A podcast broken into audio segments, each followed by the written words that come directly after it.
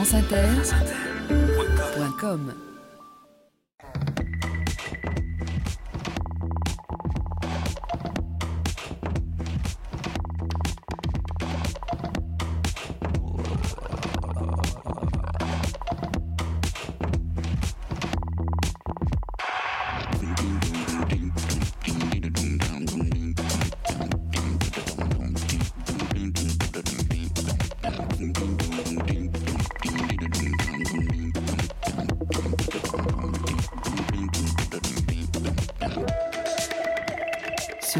épaules de Darwin, Jean-Claude Amezen. Bonjour à tous. Sur les épaules de Darwin, sur les épaules des géants. Apprendre, communiquer, déchiffrer, comprendre, transmettre, enseigner.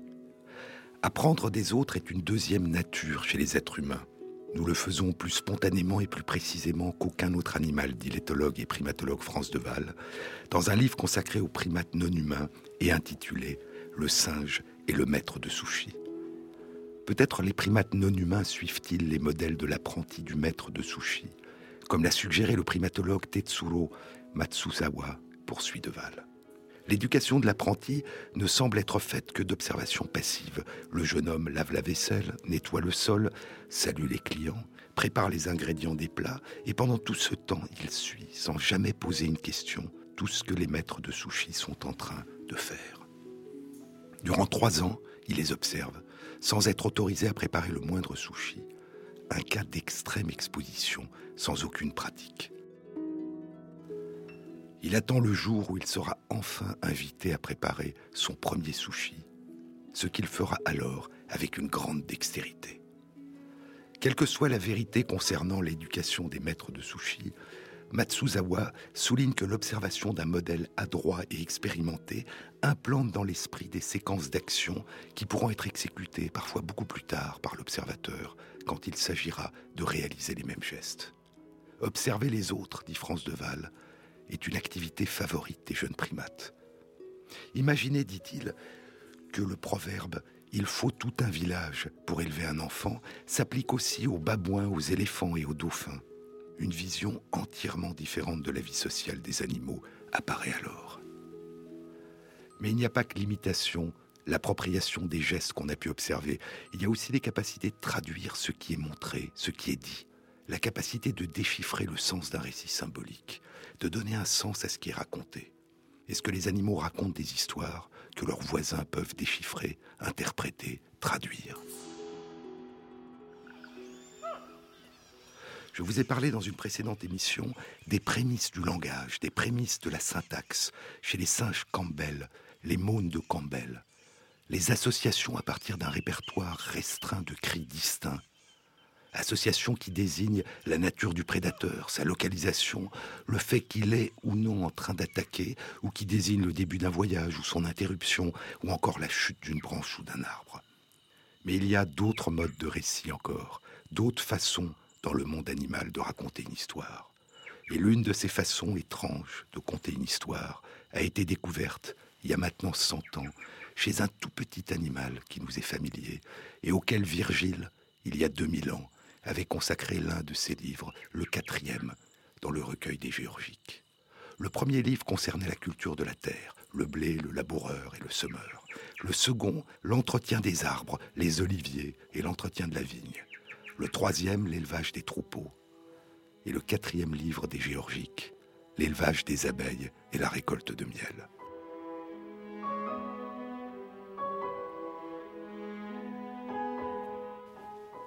Poursuivant mon œuvre, dit Virgile, je vais chanter le miel aérien, présent céleste. Je t'offrirai, à partir de tout petits êtres, un spectacle admirable. Quand le soleil doré a mis l'hiver en fuite et l'a relégué sous la terre, quand le ciel s'est rouvert à l'été lumineux, aussitôt les abeilles parcourent les fourrés et les bois, butinent les fleurs vermeilles et effleurent légère la surface des cours d'eau. Transportées alors de je ne sais quelle douceur de vivre, elles choient leur couvée et leur nid, et façonnent avec art la cire nouvelle, et composent leur miel. Plus tard, quand tu verras en levant les yeux l'essaim sorti de la ruche nager dans le ciel limpide vers les astres, et qu'étonné tu l'apercevras qui flotte au gré du vent comme une nuée sombre, suis-le des yeux. L'art d'élever les abeilles. Quel dieu muse demande, dit Virgile le berger aristé, se lamentant d'avoir perdu ses abeilles. Quel dieu muse nous a révélé cet art? Comment cet étrange procédé a-t-il pris naissance chez l'homme? Les plus anciens vestiges connus de la pratique ancienne de cet art, l'élevage des abeilles dans des ruches fabriquées par l'homme et la récolte de leur miel, datent d'il y a près de 4500 ans, un bas-relief du temple du soleil à Abu Ghurab, en Égypte. Depuis longtemps, les abeilles nourrissent les sociétés humaines de leur miel et fertilisent en les pollinisant un très grand nombre de plantes à fleurs dont nous nous nourrissons.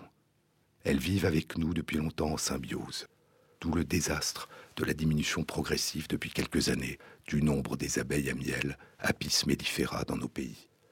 Mais longtemps avant l'émergence des premiers êtres humains, depuis probablement leur émergence il y a une centaine de millions d'années, elles ont progressivement noué une symbiose avec les plantes à fleurs, dont elles dépendent pour se nourrir, survivre et se propager, et dont beaucoup dépendent des abeilles pour se reproduire. Ô vous, dont le travail est joie, vous qui n'avez pas d'autre proie que les parfums souffles du ciel, vous qui fuyez quand vient décembre, vous qui dérobez aux fleurs l'ambre pour donner aux hommes le miel, chaste buveuse de rosée, sœur des corolles vermeilles, fille de la lumière, abeille, écrit Victor Hugo au XVIII siècle après Virgile. Et plus tard encore, au tout début du XXe siècle, un autre écrivain et poète, Maurice Maeterlinck, les chantera à son tour dans la vie des abeilles. Mais les abeilles sont aussi des conteuses, et la découverte du sens jusque-là secret de leur récit sera faite une quinzaine d'années après la publication du livre de Maeterlinck par un éthologue allemand, Karl von Frisch. Et 60 ans plus tard, alors qu'il a presque atteint l'âge de 90 ans, il recevra le prix Nobel de physiologie pour son déchiffrage d'une des formes de communication les plus étranges dans le monde animal, la danse des abeilles.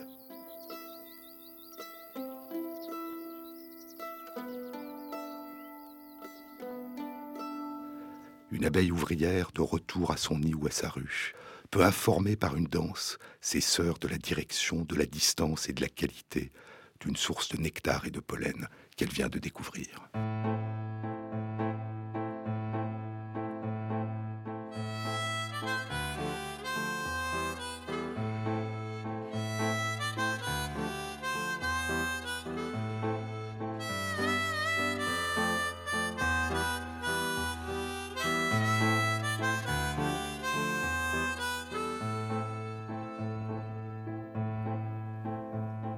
Les enfants forment une ronde, les monos sont jolis. Elle est belle, tête blonde au terme de soucis. Allez soigner à l'arsenic vos souffles affaiblis. Les récits doux dans la bruyère où mon sans souci. Dieu les enfants aiment la sieste d'eau, tout étourdi. Les filles de Cannes rousselles pendant ce répit. Venez pour une heure à peine voir les gars du pays. Venez chanter dans la bruyère au mont sans souci. J'en pinçais pour une infirmière, une brune plutôt jolie. Je suivais comme David Croquette son large parapluie. Au cinévox, elle m'emmenait voir un guitare Johnny. Je n'avais qu'une idée en tête, le mont sans souci. J'aimais déjà dire je t'aime, je t'aime, je lui dis. Je savais que dans une semaine elle serait loin d'ici. Tous ces amours de courte haleine embellissaient nos vies d'un éclat mauve de bruyère au mont sans souci. Les baisers, le doux manège, viens donc je te suis. Sauras-tu tenir ta promesse et m'aimer cette nuit? Quand s'entrouvraient la lumière, les portes du paradis J'aurais passé ma vie entière au mont sans souci Herbe têtue, rouge calèche, toboggan rentré. Le temps est long qui nous ramène les filles avec l'été. Quand l'éclat mauve délétère n'éclaire plus ma vie, je vais dormir dans la bruyère, au mon sans souci.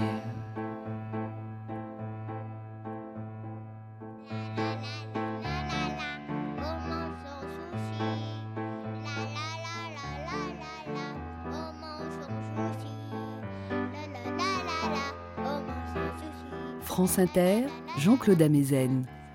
Durant les années 1910, Karl von Frisch avait observé que lorsqu'une abeille solitaire découvre une riche source de nectar, elle revient rapidement à la ruche et exécute une étrange danse frétillante. L'abeille se pose sur l'un des rayons verticaux et commence à avancer vers le haut, en suivant une ligne droite et en frétillant, en faisant tressauter très rapidement son corps de droite à gauche et de gauche à droite, tout en faisant vibrer ses ailes qui bourdonnent. Puis elle tourne à droite ou à gauche, décrivant un demi-cercle vers son point de départ. Puis elle recommence et revient à son point de départ en décrivant un demi-cercle dans la direction opposée. La danse peut durer quelques secondes ou plusieurs minutes. Pendant ce temps, les ouvrières l'entourent et la suivent. Prenant part écrit von Frisch, à chacune de ces manœuvres, de telle sorte que la danseuse elle-même, durant sa succession de mouvements déments, semble traîner derrière elle en permanence une queue de comète d'abeilles. Et une fois que la danse est terminée, la queue de comète ou une partie de ses membres se précipite hors du nid ou de la ruche, en direction de la source de nourriture indiquée par la danseuse. Initialement, von Frisch pensait que ce que ses sœurs apprenaient de la danseuse, c'était l'odeur particulière de la fleur qu'elle avait découverte, que les ouvrières sentaient avec leurs antennes sur le corps de la danseuse. La danse, pensait von Frisch, était un moyen d'attirer l'attention des ouvrières de la ruche et de leur permettre de s'imprégner de l'odeur de la fleur et d'en apprécier la qualité. Puis, une fois sortis de la ruche, les ouvrières recherchaient, pensait-il, en décrivant des vols en cercles concentriques de plus en plus larges autour de la ruche, la fleur qui avait la même odeur. Mais von Frisch se trompait. Écoutons Thomas Seeley, l'un des grands chercheurs spécialistes du monde des abeilles. Ce que von Frisch découvrit en 1944 était presque incroyable les ouvrières qui avaient suivi la danse ne recherchaient pas partout autour de la ruche une fleur qui aurait une odeur correspondant à celle de la danseuse, mais elles ne cherchaient la fleur qu'à proximité du lieu où la danseuse l'avait découverte, même si ce lieu était très distant du nid, par exemple au long de la rive ombragée d'un lac, à des kilomètres de là.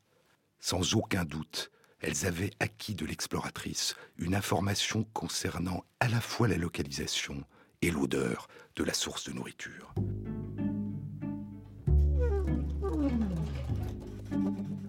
Cette information sur la localisation de la fleur pouvait-elle avoir été communiquée à l'intérieur de la ruche par la danse de l'abeille?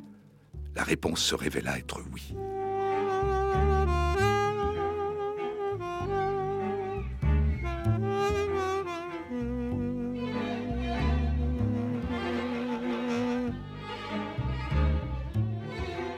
Durant l'été 1945, au milieu du chaos qui suivait en Europe la fin de la Seconde Guerre mondiale, von Frisch retourna à ses abeilles dansantes, observant désormais leurs mouvements de plus près qu'auparavant, recherchant des indices qui pourraient l'aider à résoudre le mystère. Il découvrit, poursuit Seeley, que quand une abeille exécute une danse frétillante dans l'obscurité d'un nid ou d'une ruche, elle réalise une représentation en miniature de son vol récent hors de la ruche, à travers la campagne éclairée par le soleil, et de cette façon indique la localisation de la ruche, source de nourriture qu'elle vient de visiter.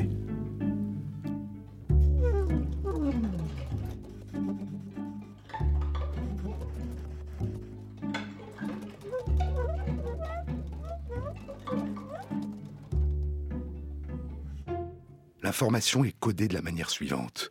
La durée de la danse frétillante au long de la droite vers le haut qui est détectable malgré l'obscurité par les bruissements d'ailes que produit la danseuse pendant qu'elle frétille, la durée de cette montée est directement proportionnelle à la durée de son voyage. En moyenne, une seconde de ce frétillement correspond à une durée de vol qui permet de parcourir une distance d'environ un kilomètre. Plus la distance à parcourir est grande, et plus la durée de ce parcours très sautant vers le haut avant de revenir à son point de départ sera long. l'angle que fait le segment de droite au long duquel elle monte, l'angle que fait ce segment avec la verticale représente la direction qu'elle a suivie par rapport à la direction du Soleil. Par exemple, si elle monte verticalement en frétillant le long du rayon, avant d'accomplir son demi-cercle de retour, c'est que la source de nourriture qu'elle a découverte est dans la même direction que le Soleil. Si elle monte en frétillant le long d'un chemin qui fait un angle de 40 degrés à droite avec la verticale, le message est la direction de la nourriture est à 40 degrés à droite de la direction du Soleil. Et peut-être que le plus remarquable, dit Siley, est que les abeilles qui suivent la danseuse dans la ruche sont capables de déchiffrer et de décoder sa danse et de transformer ses informations en actes. Les ouvrières trouveront la source de la nourriture, même si le ciel est nuageux et que les nuages cachent le soleil.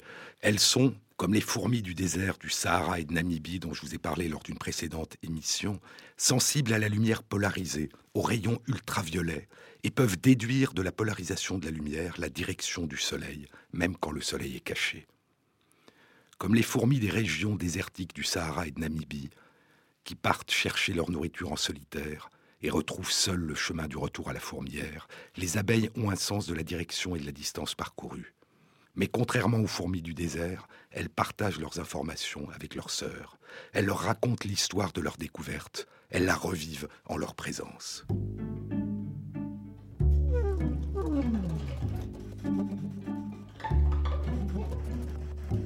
Et la danse n'indique pas que la distance et la direction de la fleur. Lorsque la danseuse a achevé sa montée frétillante, dont la durée indique la distance à parcourir et dont l'angle par rapport à la verticale indique la direction, elle exécute un demi-cercle pour revenir à son point de départ.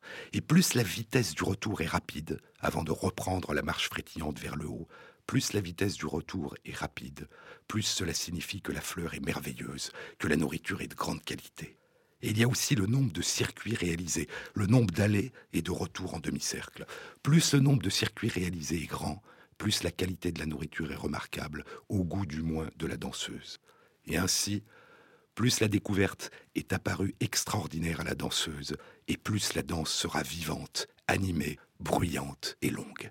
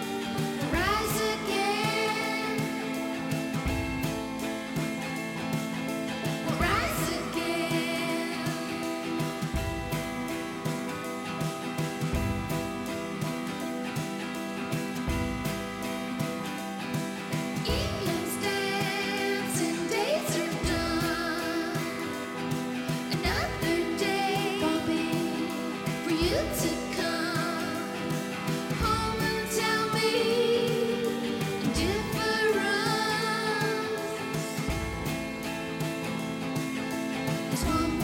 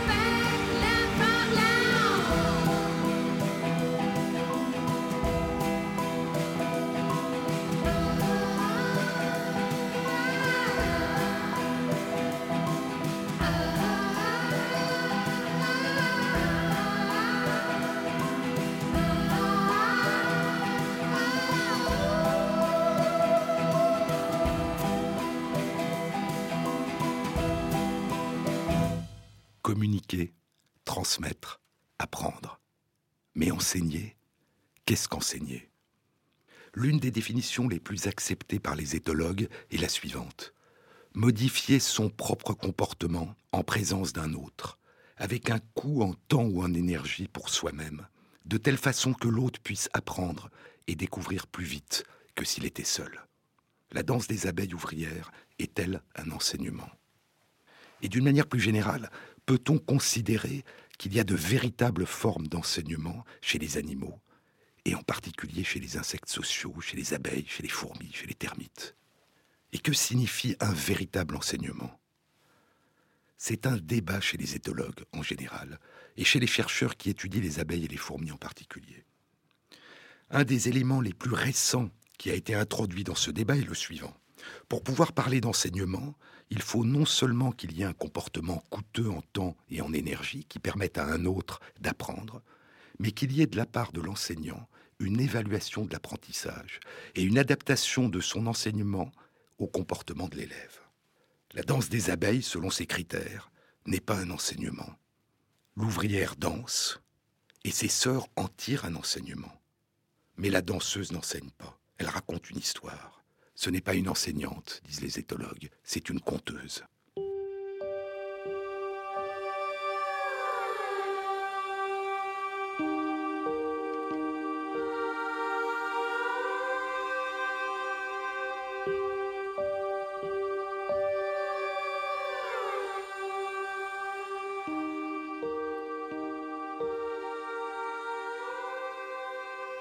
Nigel Franks dirige le laboratoire des fourmis à l'université de Bristol, en Grande-Bretagne.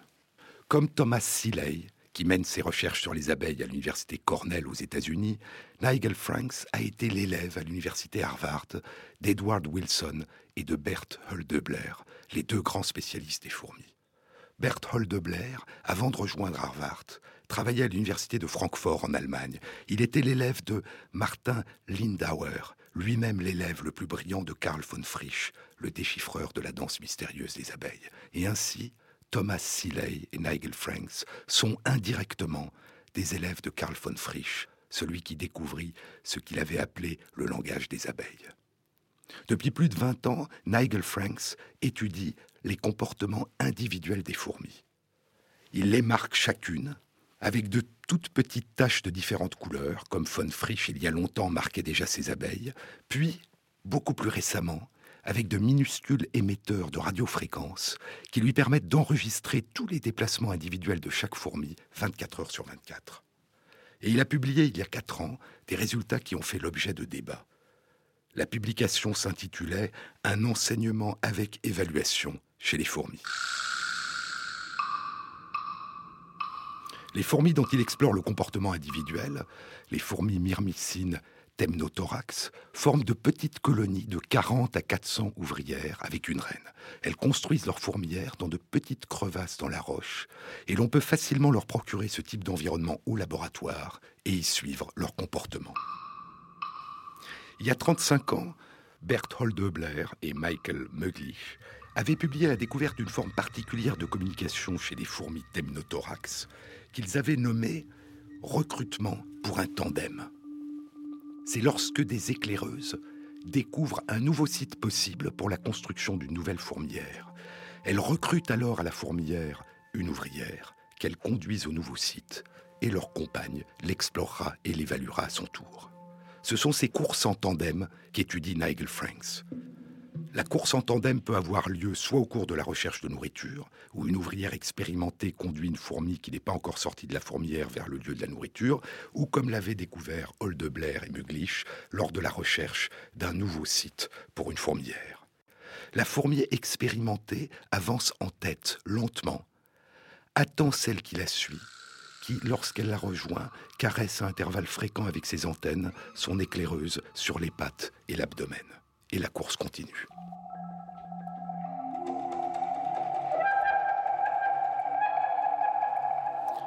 Durant ces courses en tandem, l'éclaireuse se comporte-t-elle de façon stéréotypée avec son élève ou adapte-t-elle son comportement en fonction de certains critères, dont les qualités qu'elle prête à l'élève?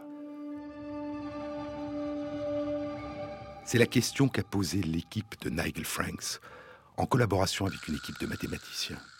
Pour explorer cette question, ils ont réalisé l'expérience suivante.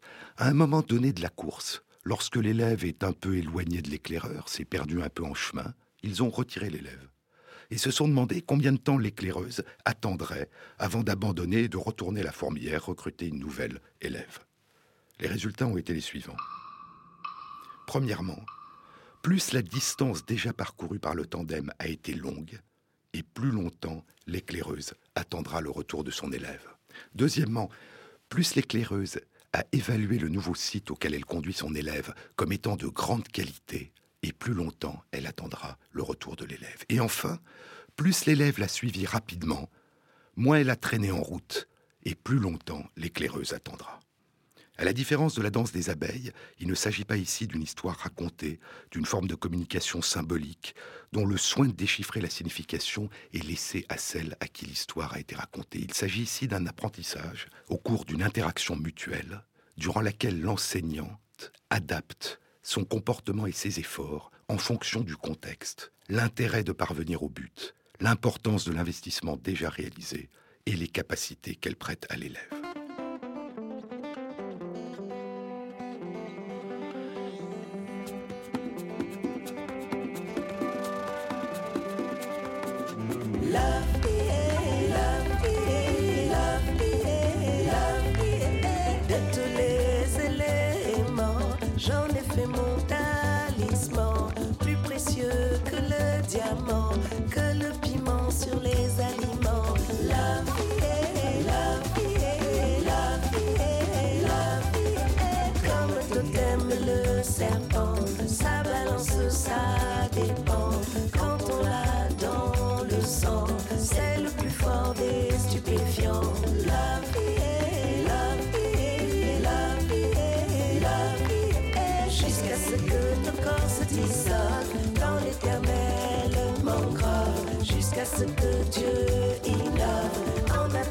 może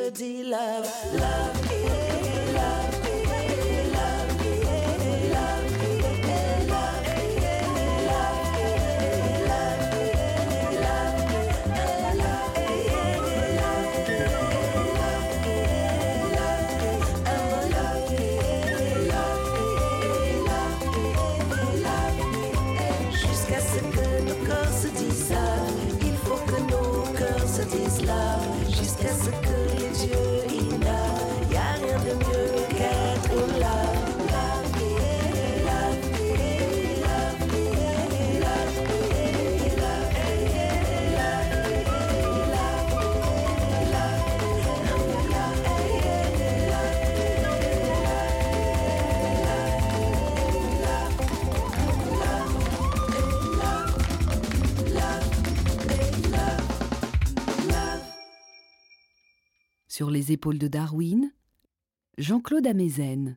Peut-on appeler le comportement d'une éclaireuse, durant une course en tandem, un véritable enseignement? C'est un sujet de débat. Bert Holdeblair et Edward Wilson écriront C'est peut-être une charmante métaphore, mais cela apporte peu, si tant est que cela apporte quoi que ce soit, à notre compréhension du phénomène. Mais pour Nigel Franks, les débats incessants visant à changer la définition de ce que serait l'enseignement semble évoluer en fonction de ce que nous considérons comme unique dans l'enseignement humain. Mais est-il utile de raffiner continuellement cette définition de façon à ce qu'elle ne reflète que les caractéristiques singulières de ce comportement dans sa dimension la plus humaine? Rechercher les critères minimaux de ce qu'on pourrait considérer comme l'enseignement permettrait au contraire de mieux appréhender la richesse et la variété des systèmes de communication dans le monde des animaux. Et comprendre aussi en quoi l'enseignement humain a des caractéristiques uniques, réellement singulières. Et Nigel Franks et ses collègues demandent de ne pas céder à la tentation d'utiliser l'exemple le plus extrême d'enseignement, l'enseignement humain, comme critère de définition d'un processus peut-être relativement répandu dans le monde animal. Il y a dix ans, l'éthologue France Deval disait la même chose à propos non pas des fourmis et des abeilles, mais des primates non humains et des grands mammifères. Chaque fois, disait France Deval, que les capacités des animaux sont considérées comme un peu semblables aux nôtres, la réaction est violente. Vous pourriez penser que les chercheurs arrivent de manière dépassionnée à une caractérisation raisonnable d'un phénomène, après quoi ils n'ont plus besoin que de se mettre d'accord sur ce qui reste à découvrir. Mais les définitions sont rarement neutres. Elles reflètent des visions du monde. Et souvent, le débat ne concerne rien moins que la place de l'humanité dans le cosmos. Mais revenons aux fourmis et aux courses en tandem. Ce qu'il y a d'intéressant lors de la recherche d'un nouveau site pour une fourmilière, ce n'est pas seulement le recrutement et l'enseignement que l'éclaireuse prodigue à son élève, c'est que cet enseignement va conduire ensuite à un choix. Au bout d'un certain nombre de courses de ce type, dans différents sites, à partir d'un certain seuil, un choix collectif sera fait et un seul de ces sites sera choisi. À ce moment, l'ensemble des éclaireuses emporte chaque ouvrière et la reine et les œufs et les nymphes et les transporte rapidement au nouveau site. Il se produit ce qui ressemble à un vote, un consensus. Un choix majoritaire est adopté comme choix pour tous. Notre régime politique ne prend pas pour modèle la loi des autres, écrivait il y a plus de 2400 ans Thucydide dans la guerre du Péloponnèse. Loin d'imiter les autres, nous sommes nous-mêmes un exemple. Quant au nom de notre régime, comme les choses dépendent de la majorité, cela s'appelle une démocratie. Certaines sociétés de fourmis semblent posséder des règles de fonctionnement semblables à celles qu'inventèrent les habitants d'Athènes, et elles les ont adoptées il y a probablement plusieurs dizaines de millions d'années.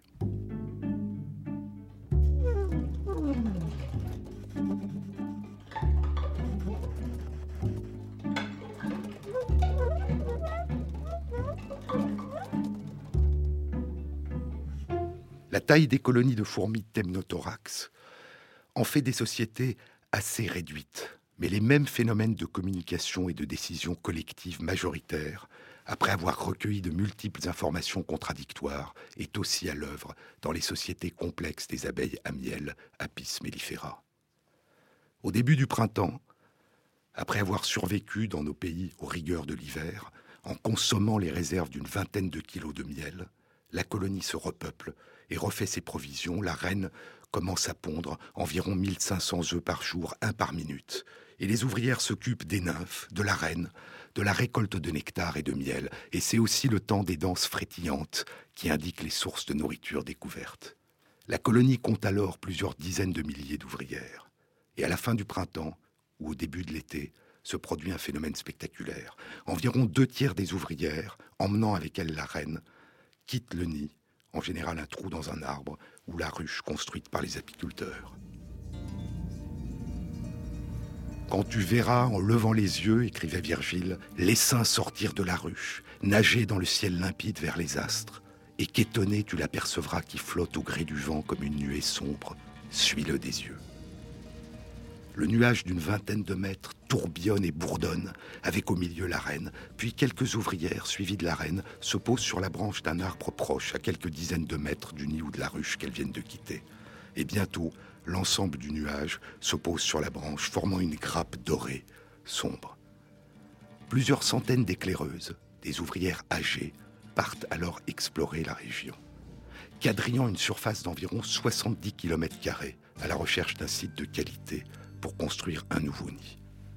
Les éclaireuses reviennent, Et il se produit alors un événement étrange. La plupart des éclaireuses qui reviennent se posent sur le dos de leur sœur et se mettent à exécuter leur danse frétillante, complexe, à la surface de la grappe, sur le dos de leur sœur.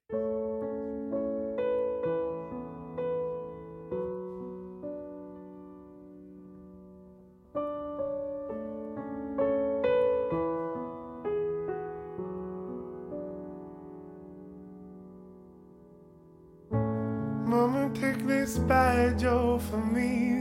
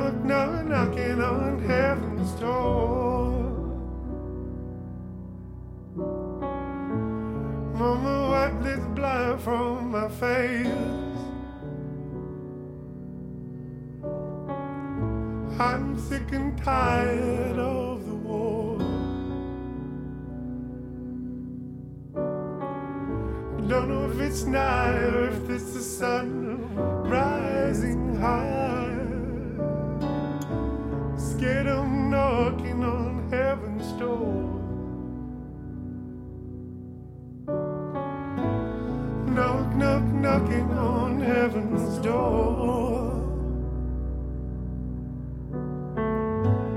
Knock, knock, knocking on heaven's door.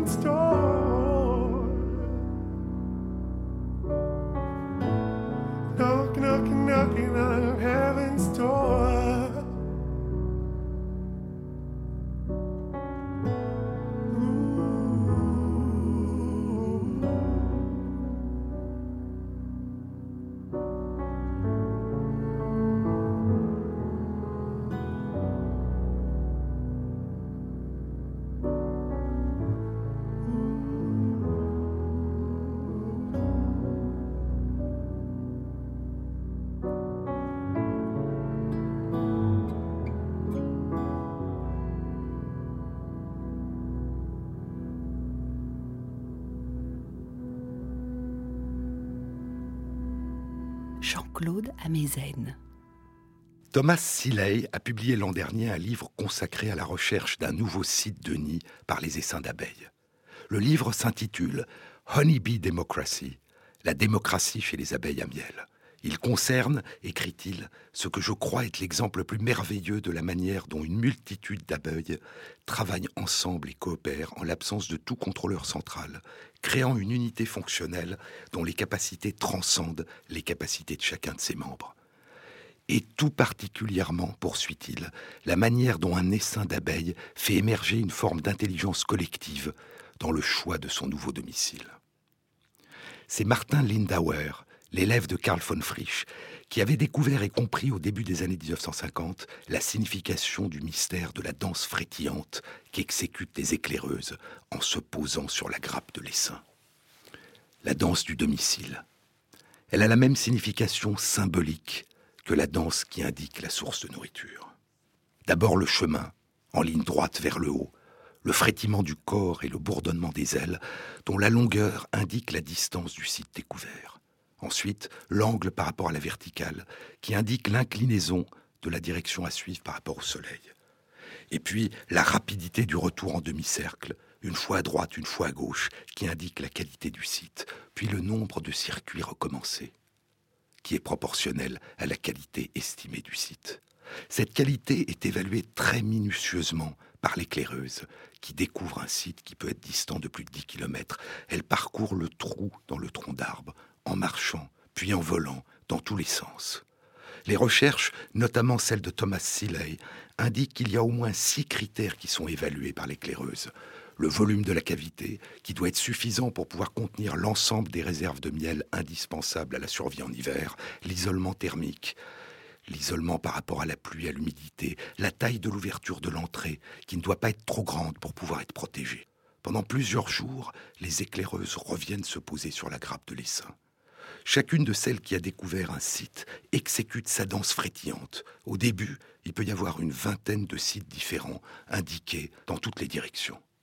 Les éclaireuses qui n'ont pas encore découvert elles-mêmes de site, lorsqu'elles sont convaincues par la danse d'une de leurs sœurs, vont à leur tour examiner le site et reviennent exécuter la danse frétillante. Progressivement, les options alternatives diminuent, recrutent de moins en moins de danseuses, et une option commence à se dégager, commence à être celle qui recueille la grande majorité des suffrages. Puis, à un moment donné, cette très grande majorité se transforme en consensus. Un signal va être donné et l'essaim va s'envoler et gagner le nouveau domicile.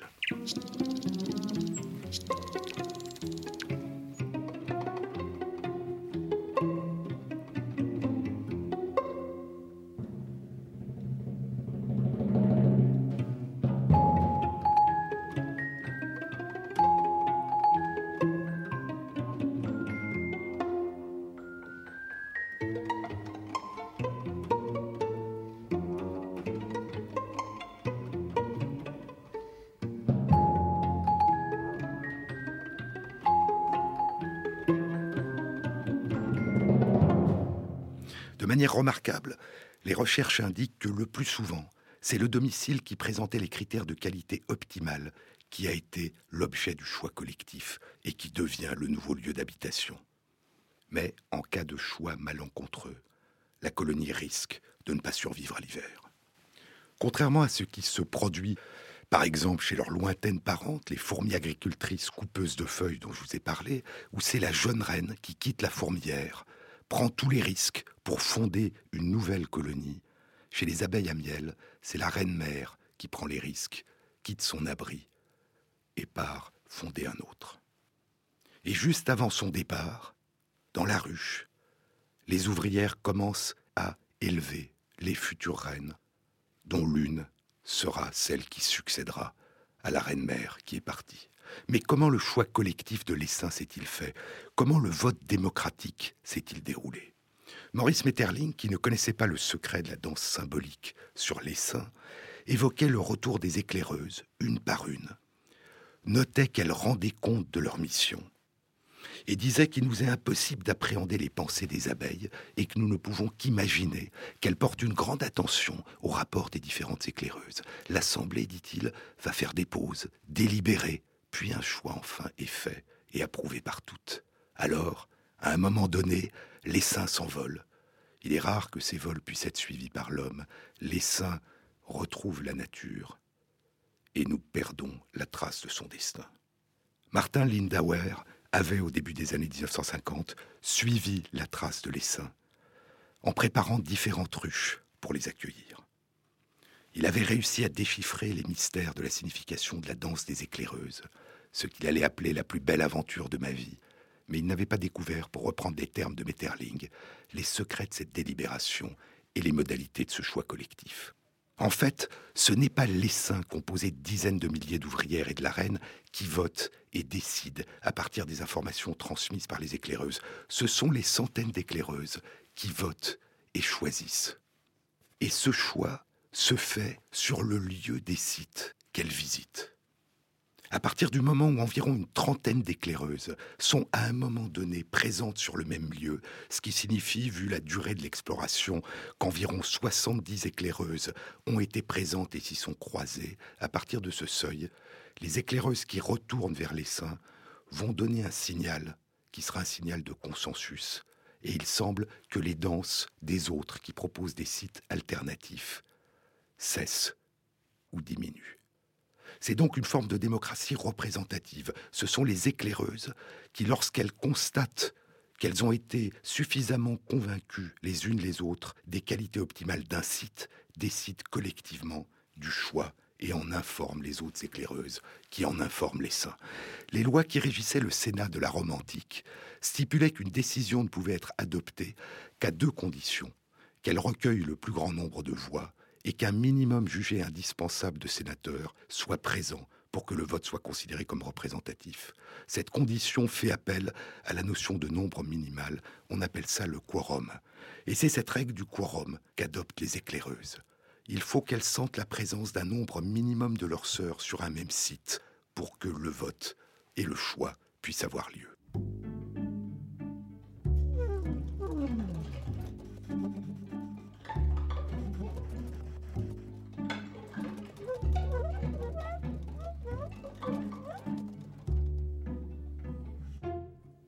Apprendre, communiquer, transmettre, raconter, enseigner, identifier une série d'options possibles, partager l'information concernant ces options et choisir l'option préférée par la majorité. La sagesse de la ruche était le titre d'un des précédents livres de Thomas Seeley. Réalisent-elles les implications de leur comportement? Les abeilles, nous n'en savons rien. Mais cette forme de sagesse ancestrale qui a émergé il y a plusieurs dizaines de millions d'années, nous pouvons tenter de la comprendre, l'admirer et nous en émerveiller, sans qu'il soit nécessaire, pour reprendre les mots de France de Val, de remettre en question notre place dans le cosmos.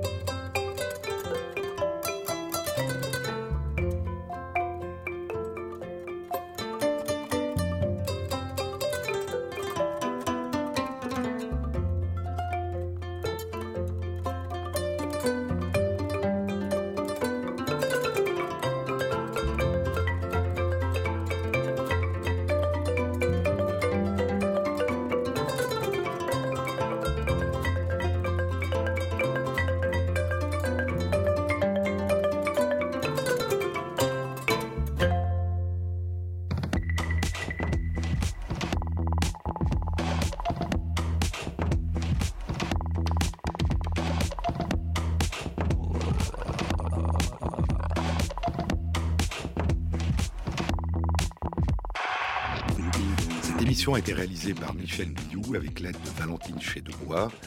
À la technique, Claudine Lapersonne et Philippe Duclos et Thierry Dupin à la programmation musicale.